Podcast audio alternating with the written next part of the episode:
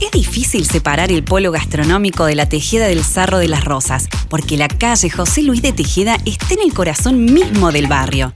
Sin embargo, mientras el cerro tiene su historia culinaria propia de varias décadas, con legendarios restaurantes, parrillas y modernos bares, la Tejeda tuvo un crecimiento exponencial propio a lo largo de unas 10 cuadras desde el año 2010 en adelante enormes casonas residenciales comenzaron a convertirse en espacios gastronómicos muy populares que modificaron la vida de esta zona de Córdoba.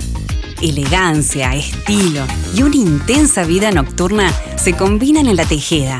Entre restobares, restaurantes y espacios de compras, el nuevo polo complementa a toda la región noroeste que ya tenía sus corredores gastronómicos de las avenidas Rafael Núñez o Recta Martinoli.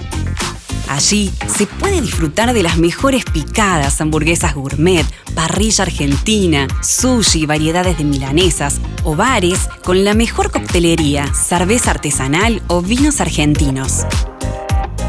La arquitectura de la Tejeda les da un toque distintivo, ya que los locales combinan modernos diseños sin dañar el encanto residencial del barrio, lo que permite disfrutar de un paseo tranquilo entre unos y otros espacios.